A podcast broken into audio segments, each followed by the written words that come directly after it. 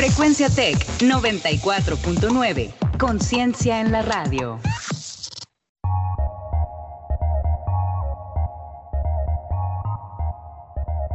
En 30. En 30. En 30. En 30. En 30. En 30. En 30. En 30. En 30. Bienvenidos.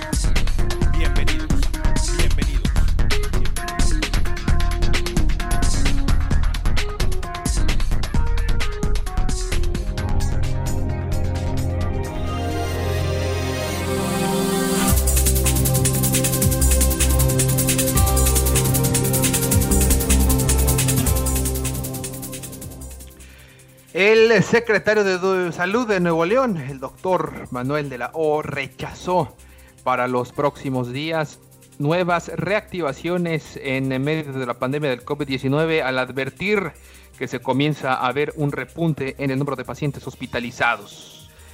Dijo conocer las eh, presiones para la, reapertura de ejidos que no tienen permitido operar, como los salones de fiestas infantiles, centros de espectáculos, estadios deportivos, pero dijo que se mantendrán firmes hasta que disminuya el riesgo de contagio en el estado. A la población pidió que siga resistiendo sin las actividades que no estén aún permitidas. No vamos a, a dejar, no vamos a relajar las medidas, al contrario, tenemos que ser más estrictos. Así lo dijo en la conferencia de prensa diaria de las 3 de la tarde. Una disculpa a las personas que afectamos con estas decisiones, pero hay que cuidarnos, añadió. Hay muchas personas como si nada pasara en fiestas, haciendo eventos, y luego están en los hospitales sufriendo y llorando, y eso nos duele hasta el alma, dijo el doctor de la O. En eh, su reporte diario dijo que hay 1.041 pacientes de COVID-19 hospitalizados, 252 de ellos con respiración asistida. Recordó que el mes pasado el número de pacientes internados llegó a ser de apenas arriba de 900 y en las últimas semanas se han presentado un repunte importante. La ocupación hospitalaria del día de hoy es del 48%. No vamos a tener otras reaperturas, eso fue lo que insistió el doctor de la O.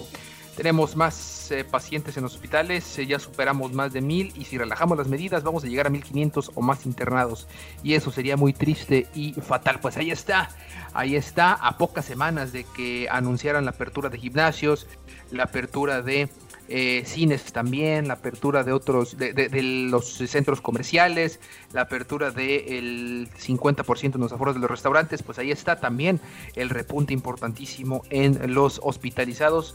Y ya dijeron, ya dijeron a las tanto de sultanes que comienzan ya el jueves con la temporada en, el, en la Liga Mexicana del Pacífico, tanto a los equipos de Tigres y Rayados que ni se hagan ilusiones, no va a haber gente en los estadios por lo menos en los próximos meses. Podemos decir ya prácticamente que en lo que resta del el 2020. Mi estimado Ricardo, ¿y qué pasa? ¿Qué pasa con las eh, peregrinaciones? Que también habló de eso el doctor de la O. Sí, la Secretaría de Salud Estatal reviró otra vez respecto a la autorización para realizar peregrinaciones en medio de la pandemia del COVID-19 y esta vez con el consentimiento del Arzobispado de, de Monterrey.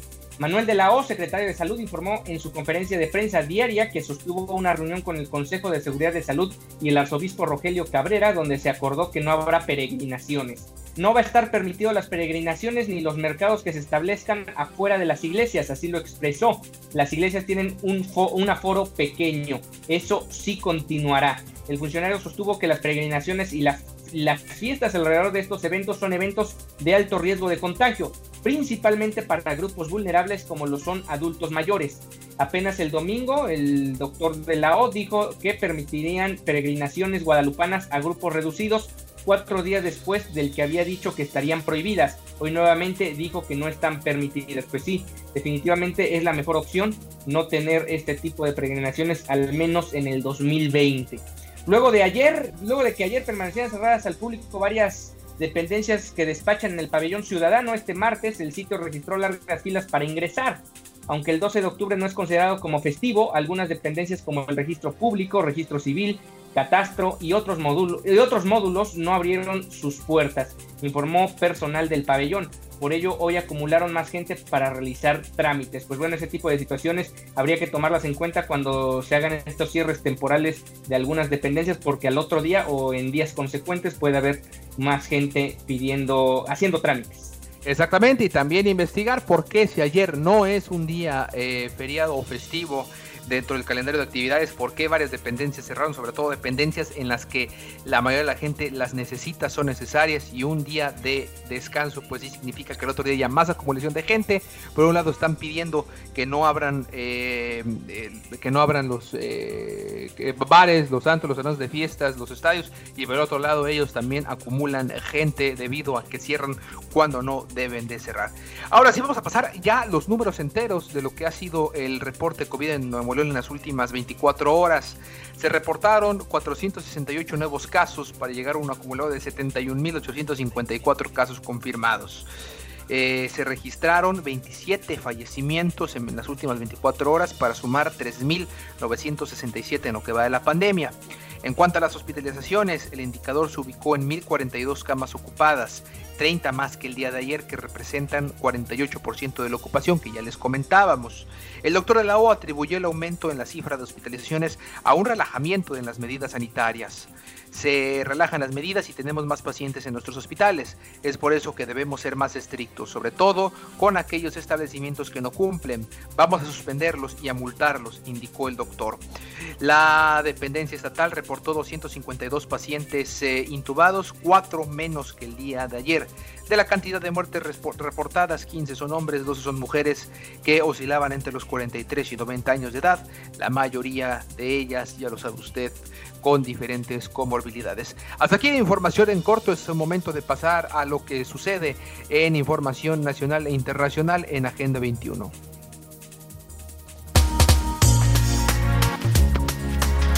Agenda 21. Actualidad global.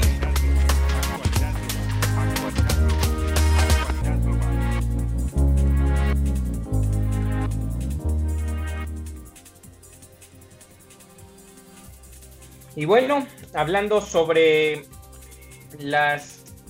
bueno, se alistan denuncias por mentira de robo de medicamentos. Ante la increíble versión del gobierno del robo de casi 38 mil fármacos, el Movimiento Nacional de Padres de Niños con Cáncer denunciará al presidente Andrés Manuel López Obrador y a su gabinete de salud, pues a la fecha, una semana después del evento, no hay evidencia de que haya ocurrido los papás de niños con cáncer, de cáncer no creemos que el robo de medicamentos sea cierto. Dudamos del gobierno porque nos ha mentido sistemáticamente. Primero dijo que el desabasto de medicamentos era producido por un monopolio, luego, que porque estaban combatiendo la corrupción, luego que porque había un desabasto internacional y ahora salen con que a, Chupita la, a Chuchita la bolsearon, así literalmente, y que se robaron los medicamentos. Ustedes, señores periodistas, creían este cuento dijo Israel Rivas Bastida, vocero del movimiento. A la fecha, añadió, no hay evidencia de que haya ocurrido el robo de 37.967 unidades de medicamentos el pasado 7 de octubre, pero, pero, dado a conocer por la Comisión Federal para la Protección contra Riesgos Sanitarios, la COFEPRIS, dos días después, cuando son miles de dosis que se necesitan un manejo cuidadoso. Son 40.000 dosis, es increíble lo que sucedió, increíble de no creerse, de verdad yo estoy atónito. No creemos en la versión que nos da el gobierno de que fueron robados y si fuera así sería increíble que esto sucediera. ¿En qué país vivimos? Dijo Rivas en conferencia eh, en, el monumento, en el Monumento a la Revolución. Rivas acusó que, que, por el desabasto de medicamentos han fallecido más de 1.683 niños con cáncer, de acuerdo con las asociaciones mexicanas de ayudas a niños con cáncer y de oncólogos pediatras de México. Alertó que esta situación se agravará por el reciente anuncio. La abogada de los padres, Andrea Roche, informó que la denuncia será interpuesta mañana miércoles ante la Fiscalía General de la República contra López Obrador, el titular de la COFEPRIS, José, José Alonso Novelo, y la empresa Novak Infancia SADCB, que tenía los productos del laboratorio Chemex SADCB, pese a que el presidente había dicho que solo el gobierno manejaría los medicamentos del sector público.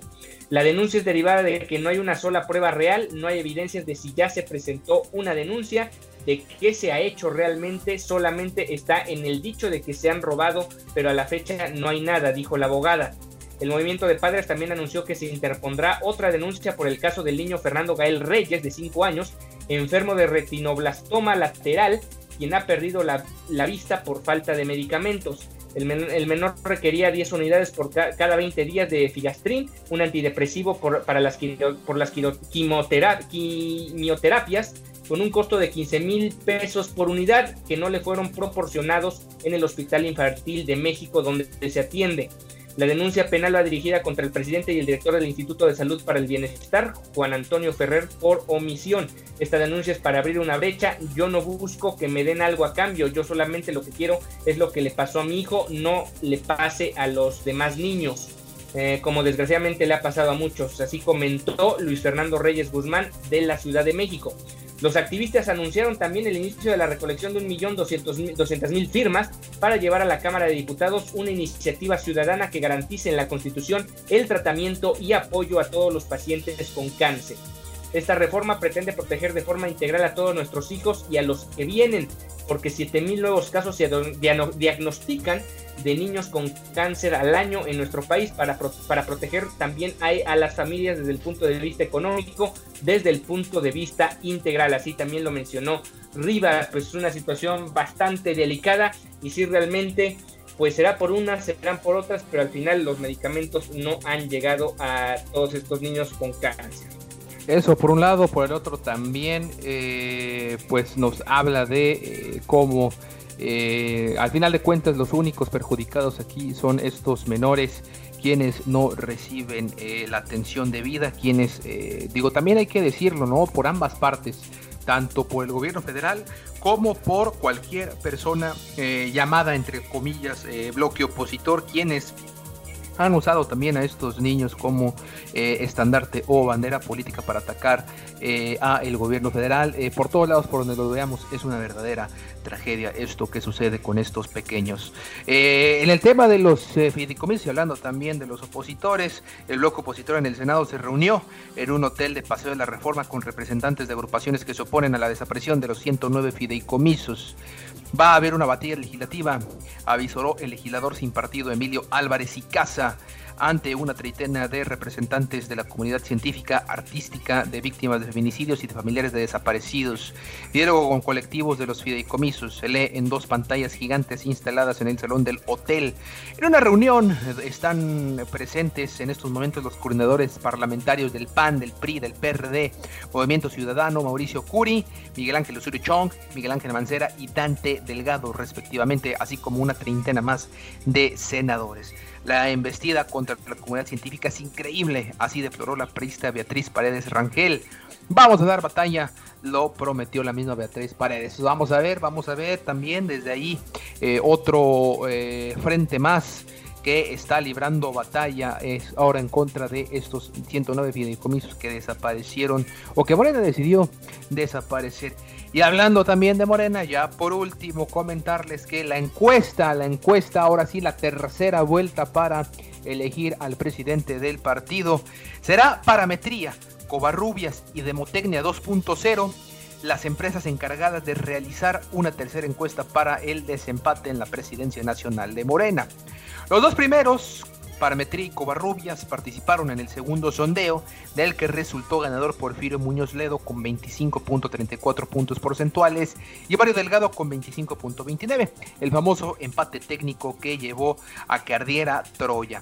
En los ejercicios que realizaron Parametría y Covarrubias, el ganador fue el coordinador de los diputados morenistas, mientras que Demotecnia 2.0 fue uno de los tres consultoras que realizó la encuesta de reconocimiento. Son grandes consultoras tienen muchos años haciendo este tipo de ejercicios. Vamos a ver quién va a resultar ganador ahora en una batalla que está más que perdida para Morena como, eh, como partido en sí, eh, que en realidad todo el proceso dentro de los claroscuros, que hubo más oscuros que claros y todo este proceso pantanoso, en realidad eh, no saben, no saben lavar, ahora sí como bien dice, los trapos sucios se lavan en casa y Morena exhibió lo peor que tienen en sus filas. Mi estimado Ricardo, la actualización del virus en México y el mundo, adelante.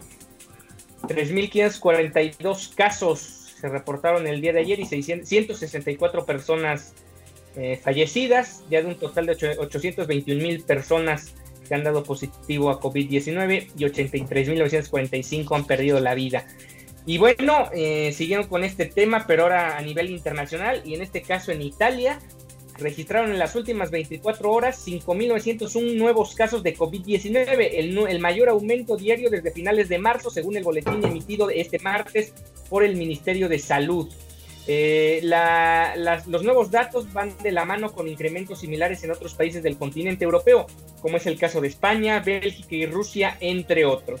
El gobierno italiano aprobó un nuevo decreto con restricciones para contener los contagios disparados en los últimos días. Entre las nuevas reglas están el cierre antes de medianoche de establecimientos públicos como bares y restaurantes y a las 21 horas en caso de que no tengan servicio de mesa con el objetivo de evitar aglomeraciones de personas que eh, beben de pie en las calles. También quedaron vedados eh, los deportes no regulares como salir a jugar fútbol o baloncesto entre amigos o ligas locales ya que no se puede vigilar el cumplimiento de medidas sanitarias entre asistentes y espectadores. Además se prohíben las fiestas en lugares públicos y discotecas, tanto al aire libre como en el interior, pero se pueden celebrar bautizos o bodas en restaurantes con, con 30 invitados como máximo. No se permiten los grupos delante de los restaurantes con el fin de evitar las concentraciones de los jóvenes en las zonas de vida nocturna y considerada entre las mayores vías de contagio, pero también en los parques, en la calle, así como en las plazas. Tampoco se permiten las excursiones escolares y las visitas guiadas. El primer ministro italiano, Giuseppe Conte, eh, pidió hoy al país respetar estas normas para frenar el avance de la pandemia. Las nuevas reglas supondrán sacrificios, pero estamos convencidos de que respetándolas podremos afrontar esta fase adecuadamente. Nuestro objetivo es muy claro, evitar un confinamiento generalizado en el país. Así lo señaló el primer ministro.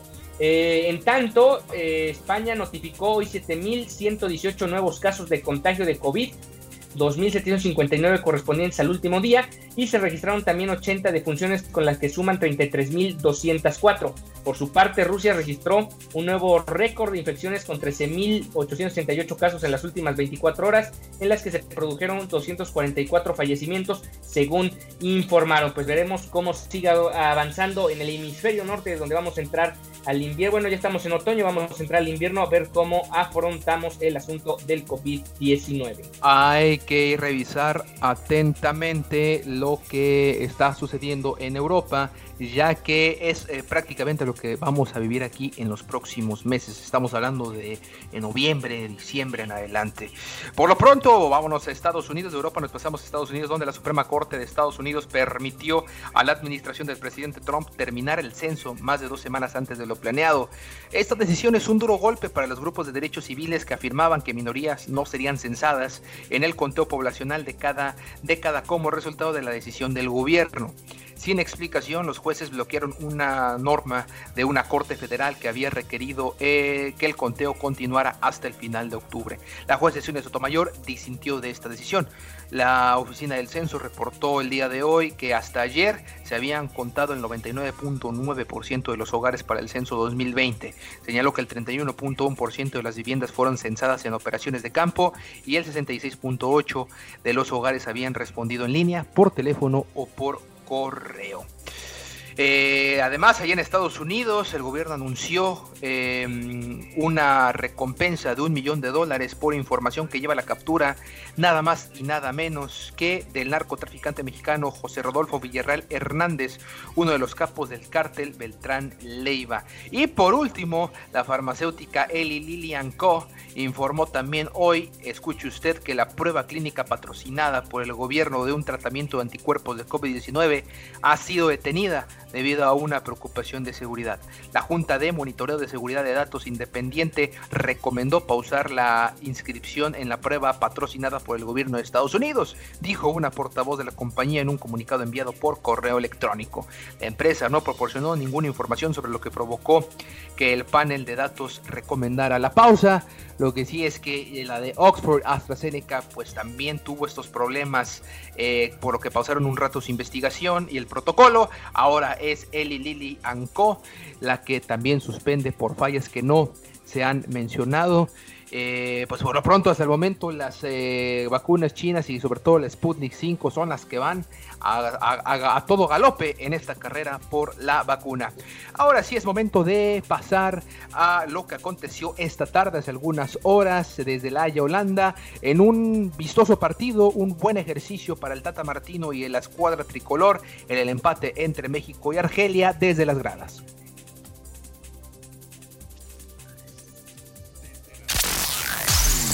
Desde las gradas, lo último en deportes.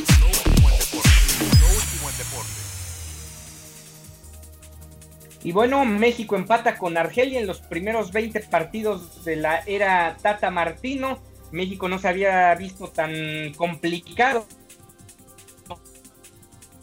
Eh, contra Argentina en septiembre de 2019 y es que el equipo por rato se ve superado allá en La Haya, en Holanda, porque eh, el equipo de Argelia, el campeón actual de África, sí fue un examen más complicado que la propia selección tulipana.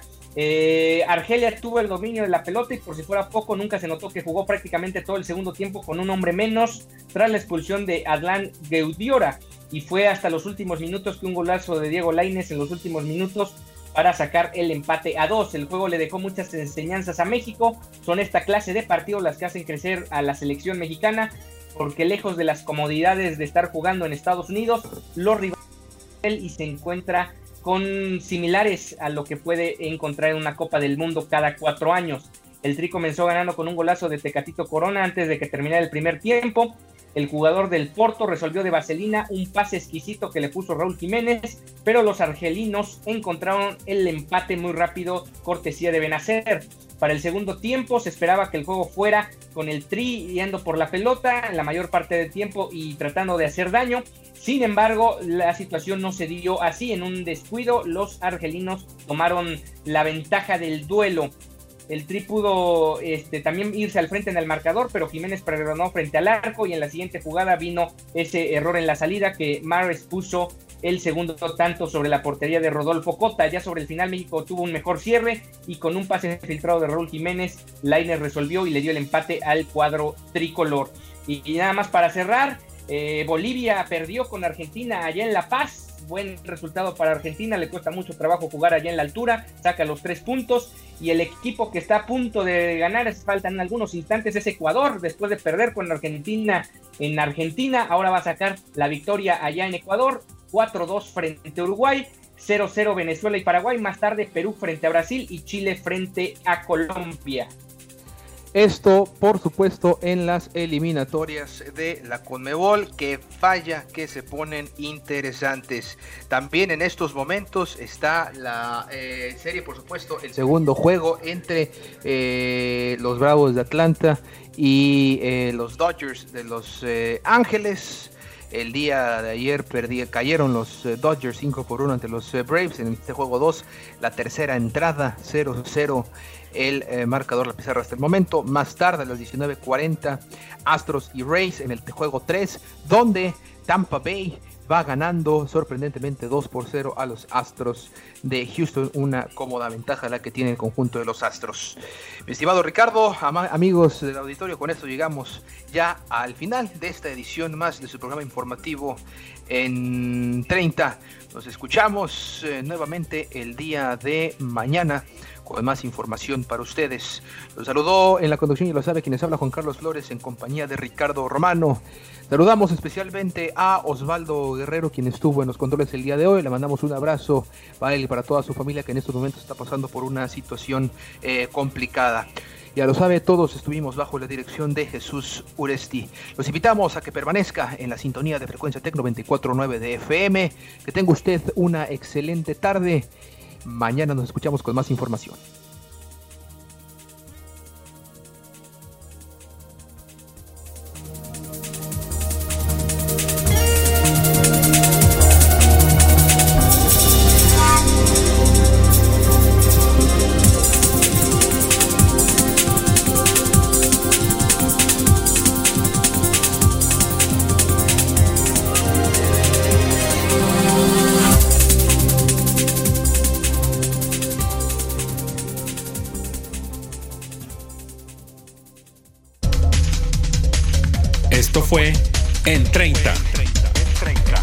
30.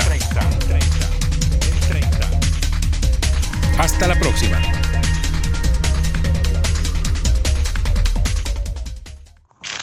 Frecuencia Tech 94.9. Conciencia en la radio.